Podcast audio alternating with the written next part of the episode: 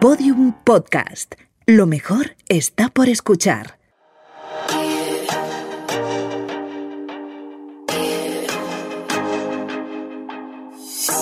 Family Podcast, un proyecto de Santillana para compartir en familia.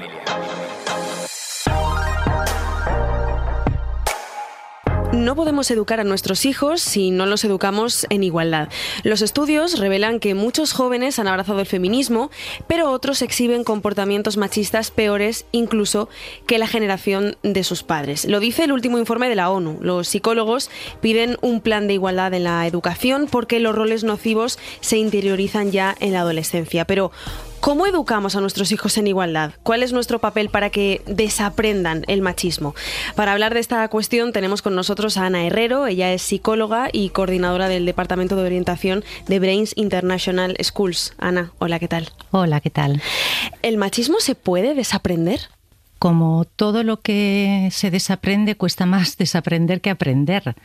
Eh, pero claro que sí, se puede aprender. Todo es educable y por supuesto las actitudes, sobre todo este tipo de actitudes que pueden implicar una falta de respeto o una manera de colocarse frente al otro desde, desde la superioridad o desde simplemente eso, la falta de respeto, por supuesto que eh, es uno de los objetivos más importantes que tenemos en la educación, tanto a nivel de, colegios, de escuela, como a nivel de familia. Mm. Empecemos por el principio. ¿A qué edad el niño ya diferencia eh, el género? Pues muy prontito. Un niño de una niña de dos añitos te dice nene, nena, ¿eh? muy prontito ellos se identifican como niño o como niña. ¿Cómo podemos educar a nuestros hijos en igualdad? Que es el motivo de este episodio? bueno, lo primero de todo tenemos que saber que los niños aprenden sobre todo por, por, por, los modelos que tienen. Entonces, eh, lo más importante es ser conscientes como, como padres de qué modelos estamos ofreciendo a nuestros hijos en relación a la igualdad, al reparto de tareas domésticas, por ejemplo, al tipo de, de lenguaje que utilizamos, a la toma de decisiones, a, al respeto a la diversidad sexual, por ejemplo. ¿no? Entonces, ellos mm, no de lo que les decimos, sino de cómo vivimos. Los niños asimilan y reproducen los comportamientos que ven. Un estudio publicado en 2001 por la Asociación Americana de Psicología mostró que la forma en que los adultos jóvenes realizan la división de las tareas domésticas entre hombres y mujeres está directamente relacionada con cómo ese trabajo se llevó a cabo donde crecieron. El primer paso que tenemos como padres es hacer consciente ese tipo de actitudes que están tan, las hemos aprendido, están tan interiorizadas, casi en el ADN, que casi no nos damos cuenta ¿no? de, cómo perpetuamos actitudes eh, o comentarios o, o, roles, sobre todo los roles, porque hay que tener en cuenta que los roles de género es algo cultural, es algo que se aprende y nuestros principales modelos de conducta son, por supuesto, los padres. ¿no? No es que tienes, no te tienes que ir allí, sino tienes que ir allí, luego volver y así consigues la cosa que yo tengo. Hola, me llamo Raquel Hermosilla y soy mamá de una niña de 11 años llamada Luna y de un niño de 10 años llamado Oriol. ¿El cómo educo a mis hijos en igualdad? Bueno, pues eh, nosotros tenemos claro que las tareas diarias no son una cuestión de género, ¿no? Cocinar, limpiar, recoger la habitación, ayudar en la compra, el acceder a todo tipo de juguetes y juegos, pues es algo igualitario en ellos, ¿no? Los niños tienen que saber, y de hecho mis hijos lo saben, que todos somos diferentes, pero todos tenemos los mismos derechos y deben aprender a ser solidarios. El lenguaje además es una pieza fundamental, que las niñas son princesas eh, y son delicadas, pues eso no entra en nuestro lenguaje habitual ni muchísimo menos, ¿no? Más expresiones como eres lista o eres listo, eres bueno, eres buena, ¿no? Además, lo de educar en la igualdad implica que a ellos hay que hablarles con naturalidad en cuanto a la sexualidad, ¿no?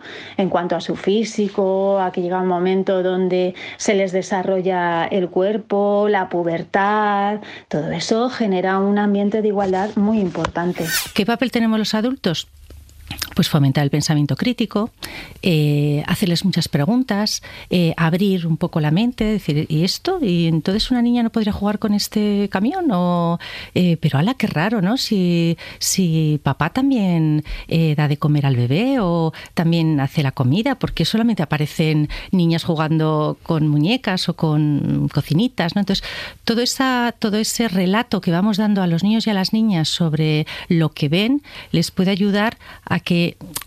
lo, no lo o sea, no sea algo una, información sin filtro, que mm. nosotros podamos poner cierto filtro para que vean la realidad de una manera, pues eso, más igualitaria. O sea, afilarles, por decirlo de alguna forma, ese, esa detección ¿no? de, micromachismos que nos mm, encontramos y que nosotros en nuestras generaciones y las anteriores están totalmente interiorizados. Sí. Y eso también nos obliga como padres a, cuestionarnos lo que nosotros eh, hemos aprendido, ¿no? Nuestra concepción de la igualdad. Efectivamente, o sea, es que ese es el primer paso.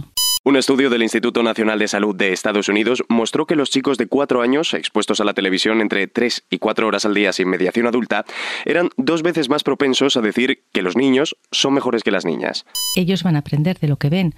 Es que cuando te pones esas gafas de ver, de repente te das cuenta de tantas cosas que vemos normales y que, y que no lo son, o que podrían ser de otra manera, ¿no? Cosas que, yo qué sé, el otro día les comentaba a, unos alumnos, ¿no? Digo, es que cuando mi abuelo llegaba a casa, mi abuela le llevaba las zapatillas, ¿no? Y decían, ¡hala! Pero bueno, bueno, eso que nos parece ahora inconcebible, ¿no? Hace pues 50, 60 años ocurría y era normal. Por ejemplo, em, algunas niñas de repente vienen con los ojos como platos y te dicen, pero es verdad, porque no se lo creen, ¿no? Pero es verdad, he leído, he oído que, que, eh, las mujeres cobran menos que los hombres y eso no puede ser, ¿no? Cosas que a los niños claramente te, te están preguntando sobre por qué, ¿no? ¿Por qué está pasando esto? Entonces, bueno, muchas cosas eh, se, van, se van haciendo cada vez más visibles y eso es estupendo, ¿no? Para, para, para no tragarnos todo, ¿no? Sino eh, filtrarlo y, ponerle, eso, poner valores, ¿no? en lo que pasa.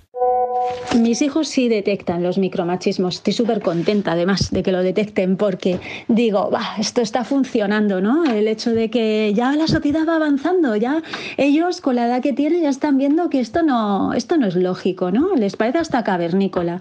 Pues eso, lo de la idea de que rosa y azul o sea, rosa para las chicas, azul para los chicos, vamos a superarlo ya de una vez por todas, ellos lo ven, ¿no? Si en algún local estamos comiendo, el que el camarero le traiga la cuenta al que es chico en lugar de a quien es chica, es que lo alucinan. Por ejemplo, hace unos días estábamos viendo un programa donde los niños cocinan y una de las niñas que cocinaban no podría abrir, no podía abrir un bote y el otro niño se acercó y dijo, déjalo que yo yo, soy un chico y soy más fuerte. Entonces ya es que como nos miramos los tres como diciendo, va, déjalo, eh, que es que todavía hay parte de la sociedad que sigue educando en esa mentalidad no igualitaria y eso es muy triste porque si todos pensáramos que todos somos iguales, las cosas cambiarían en este mundo. ¿De qué forma la escuela tiene que educar en igualdad? Pues eh, después de la familia es el principal agente socializador, con lo cual eh, la escuela tiene que hacer una revisión además importante, ¿no? Pues por ejemplo se ve que en los libros de texto aparecen mucho más hombres que mujeres. Un estudio de la Universidad de Valencia revela que solo el 7,5% de los referentes culturales y científicos que aparecen en los libros de texto de educación secundaria son mujeres. Es verdad que, claro, durante muchos siglos la mujer no estaba visibilizada en ningún sitio, ¿no? Entonces, claro, los conquistadores o los grandes literatos o los grandes músicos, las mujeres estaban detrás. Pero hay muchas mujeres que han hecho contribuciones importantísimas a la ciencia, a la cultura eh, y, no se visibilizan tanto. Entonces, por ejemplo, podemos empezar por, por ahí, ¿no? que ya se está haciendo esa revisión de, de qué información les llega a los, a los alumnos. Y, y, luego, por supuesto, los niños y las niñas necesitan, por ejemplo, algo tan básico como eh, que los espacios de, por ejemplo, del patio del colegio sean inclusivos. A veces muchos, muchos patios del colegio están invadidos por niños jugando al fútbol y ves a los que no juegan al fútbol y a las niñas que no juegan al fútbol, que son la mayoría, en las esquinitas intentando, pues eso, esquivar balones. Entonces, por ejemplo, eso, hacer que, que los espacios sean espacios donde todos tengamos cabida y que el fútbol, que sabemos que los niños están como locos con el fútbol, pero eso tiene que, tiene que conjugarse con otras necesidades que, que también tienen derecho. Ana, tú estás en contacto con los alumnos, eres coordinadora del Departamento de Orientación de, este colegio.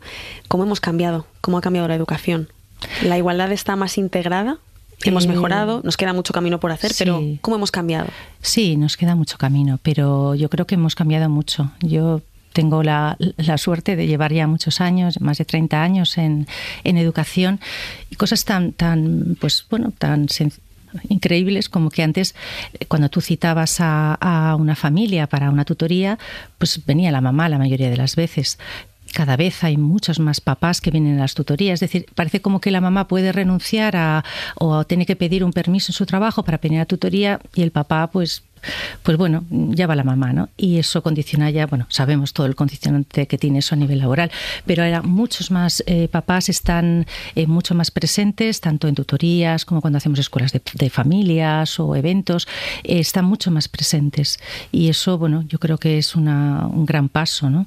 preparando la entrevista había leído un estudio que dice que las niñas dejan de soñar con, por ejemplo, ser piloto o científicas, o sea, profesiones con profesiones tradicionalmente masculinas, a los siete años. Este estudio es un estudio sobre las expectativas aspiracionales de las niñas en España, es decir, en la sociedad en la que vivimos a una edad muy temprana, el, niño o la niña capta que los niños y las niñas realmente no son mm. iguales y eso también les afecta a la hora de pues, tener mm. sueños y, decidir qué es lo que quieren ser de mm. mayores. Sí, eh, efectivamente hay estudios donde eso, con 6-7 años las niñas se perciben menos inteligentes. ¿no? Según un estudio publicado en la revista Science, las niñas se consideran menos brillantes que los niños. Cuando, cuando hablas con los niños, bueno, esto es de andar por casa, porque es cuando les preguntas a ellos, ¿no? Suelen decir, las niñas son más listas, son más trabajadoras, pero lo que es inteligente, lo que es alguien, pues eso que puede llegar a hacer algo importante, lo asocian a algo masculino, pero ¿qué modelos tienen? Cuando vemos eh, círculos de poder del tema que sea, científico, político, eh, no sé, la judicatura, ¿no? Mm. Ves que hay una mujer en todo el, Consejo del Poder Judicial. Eh, o sea, están ahí los modelos. Entonces, las niñas muy tempranamente, pues, mm, bueno, nadie se lo ha dicho, pero captan en la realidad que, mm, el poder, en el sentido que sea, eh, sobre todo hay más hombres que mujeres. Entonces, bueno, pues muchas lo, lo, pueden asumir, ¿no? Como algo, bueno, normal, natural. En cuanto a cómo educo a mi hija en igualdad y cómo la empodero, bueno, le proporciono todo lo que necesita, todas sus herramientas. Eh, eh, todo basado en el amor para que ella aprenda a confiar en sí misma. Ella toma decisiones, yo puedo estar ahí para apoyarla, pero tiene que aprender a equivocarse, no hay que sobreproteger. Eh, ella tiene que sentirse satisfecha de que se ha propuesto un reto y que lo ha conseguido. Mm, no porque su hermano sea un chico va a evitar ciertos trabajos caseros, responsabilidades caseras. Está viendo que se hacen por igual, tanto ella como él hacen lo mismo. Ella no siente que tenga que luchar frente al hombre, sino que estamos unos al lado de los otros. Ve que no hay cosas de niñas y cosas de niños. Ella sabe que las niñas no tienen por qué ser unos seres perfectos y delicados y que tienen que dar ejemplo porque ese es el estigma de la mujer cuando nace que, tiene que ser perfecta, ¿no? Hay que empoderarla escuchando y valorando sus opiniones. ¿Cómo educo a mi hijo varón? Pues exactamente igual. O sea, a ella por ser una chica, a él por ser un chico, lo que yo trato de inculcarles son estos valores por igual y que todos somos iguales independientemente de, de si has nacido niño o si has nacido niña. Mi hijo no se considera en absoluto más superior, más fuerte o tan exclusivamente necesario para una mujer para que ésta se pueda sentir realizada, ni muchísimo menos. Se siente por igual que su hermana. ¿De qué forma podemos actuar los padres para que esas ideas preconcebidas no afecten a, nuestros hijos? Mm, bueno, eh, algo que sirve para todo, ¿no? O sea, los niños y las niñas tienen que sentir en la mirada de sus padres la confianza, ¿no? Yo confío en que, en que tú puedes hacerlo, ¿no? Y animarles eh, en todo lo que ellos emprendan pero también eso muchas veces empieza mucho antes, ¿no? El tipo de, lo que hablábamos antes de, los juguetes, de las actividades extraescolares, de eh, procurar, por ejemplo, mm, abrir el, el, abanico de posibilidades. El 97% de trabajadores en sectores del cuidado doméstico y de salud son mujeres. En construcción e industria son menos del 1% según la ONU. Me acuerdo de, un estudio que se donde bueno había una mantita con, con juguetitos de, y había bebés, bebés, no niños, bebés. Y mm, entonces eh, a un bebé niño le vistieron pues de rosita, como si fuera una niña, y a una bebé niña le vistieron de pues en azul o bueno, como si fuera un niño, ¿no? Y entonces bueno entraba eh, una persona, em, además eran educadoras, creo que era, y se sentaba con los niños a jugar. Y entonces a, los bebés niños les ofrecía juguetes diferentes que a los bebés niños. O sea, desde bebés a las niñas se les ofrecen más eh, pues peluchitos, cosas blanditas, y a los niños pues más cosas de construir. O sea, el, cerebro se va construyendo en función de la experiencia y vemos que desde bebés les condicionamos la manera de, construir ese cerebro en función de los estímulos. Entonces, los, papás, las mamás, que podemos hacer desde muy pronto, ofrecer eso, de juguetes más neutros, em, eh, abrir ese, ese abanico de posibilidades. A veces es difícil porque hay una sociedad entera detrás, los abuelos, los tíos, donde, bueno, pues los, regalos o está todo muy enfocado, ¿no? A lo, lo, de niño, lo de niña. Pero bueno, los papás también podemos ahí filtrar y, podemos ofrecer ese algo más neutro, más eh, que por ser una niña, pues tengas a mano, ¿no? Pues eh, piezas de construcción o, o coches para que puedan destriparlos, cualquier cosa que esté, que no darle un género. ¿Cómo actúas de filtro como madre cuando, por ejemplo, aparecen en la televisión anuncios sexualizados de juguetes? Evidentemente tenemos la suerte de que hoy por hoy, pues tanto en el colegio como en, como en casa, se refuerza la idea igualitaria de que todos somos iguales y que todos podemos acceder a cualquier juguete. Es una idea ah, bastante arcaica el hecho de que una niña no pueda jugar con un coche es absurdo, ¿no? Y más hoy en los tiempos que corren. Entonces, a ellos esto les suele chocar bastante y les parece antiguo. Entonces, yo ante este tipo de anuncios, cuando ellos lo, lo ven, pues dicen, pero esto es un poco de risa, ¿no, mamá? Y yo, claro, les explico, es que en otras épocas el considerar al hombre y la mujer por igual era bastante, bastante distinto, ¿no? Entonces, bueno, eh, les parece casi de ciencia ficción.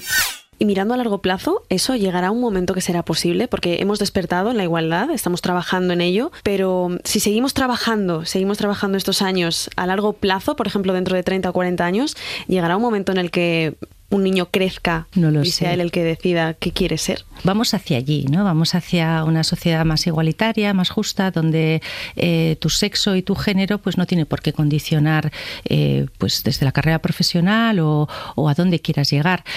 Pero bueno, tenemos que trabajar en ello y mucho, ¿no? Porque eh, lo que comentabas antes también, ¿no? También vemos ese repunte de, de, adolescentes con actitudes muy machistas o niñas que, adolescentes, chicas, que nos parece increíble, ¿no? Cómo puede estar pasando ahora situaciones de maltrato a edades muy tempranas.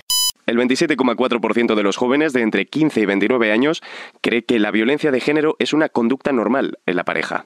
Por ejemplo, una de las cosas que están pasando que también nos preocupa es la hipersexualización de las niñas. ¿eh? Eh, el otro día me contaba una niña, yo estaba como diciendo, Dios mío, un cumpleaños. Ahora hay sitios donde los cumpleaños de las niñas eh, les maquillan, les pintan las uñas y hacen una pasarela, ¿no? bueno, pues este tipo de cosas donde, donde al final, mm, ¿cuál es el objetivo? ¿Dónde, dónde colocamos el, el, valor de lo femenino, ¿no?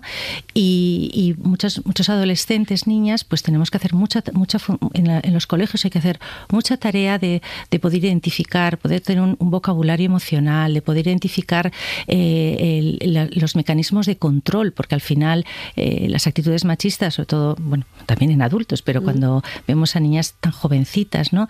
Eh, por gustar, por ser aceptada, empiezan en esa, en esa escalada de control y tienen que, tienen que verlo, tienen, tenemos que educar también en eso, cosas que a veces no se hablaban en ningún sitio y, se sabe cuál es el, la escalera ¿no? del, mm. del, control y que, claro, nadie te pega una bofetada en la primera cita. nos encontramos datos, lo que decías, ¿no? que en los últimos tiempos ha habido un repunte de la eh, violencia de género entre los jóvenes. Un estudio reciente dice que el 33% de los jóvenes cree que los celos son una prueba de amor. O sea, ¿cómo y por qué hemos llegado a esta situación?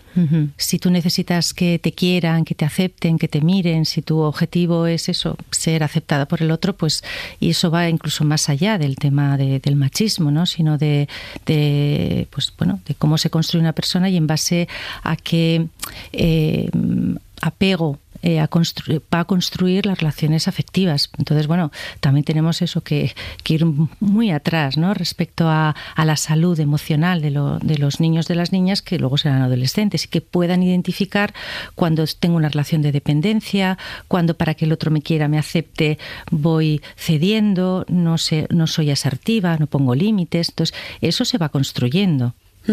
Ana, ¿la sociedad en la que vivimos está preparada para la igualdad entre hombres y mujeres? Pues no lo sé, es una pregunta que me cuesta, no lo sé. Eh, yo creo que estamos más preparados. Eh, yo creo que ha habido, en, además, en muy poco tiempo, ¿no? cosas que nos han sacudido mucho a, a, pues a todo el mundo, ¿no? De, alguna manera, si tienes hijas o tienes hijos o, ha ocurrido algo pues, eh, en tu entorno cercano, en los periódicos, en la radio, en todos los sitios está, nos están ahora como, estamos teniendo como una conciencia que nunca se ha tenido antes, hasta ahora igual, y creo que es el, gran momento de cambio, ¿no? Y los que estamos, los que tenemos hijos y los que estamos en educación, eh, es un momento maravilloso para, para poder ser conscientes ¿no? de todo lo que podemos dar a las nuevas generaciones para que esto sea de otra manera, ¿no? Pues Ana Herrero, psicóloga, coordinadora del Departamento de Orientación de Brains International Schools, gracias por habernos acompañado y habernos dado luz sobre, sobre estas cuestiones. Un placer, muchas gracias a vosotros.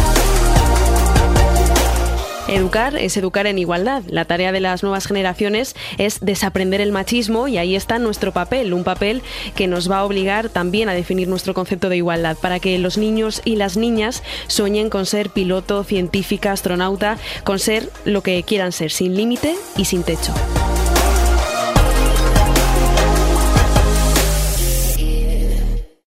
Family Podcast, un proyecto de Santillana producido por Podium Studios. Dirección, guion y presentación, Inés Vila. Diseño sonoro y realización, Íñigo Sastre.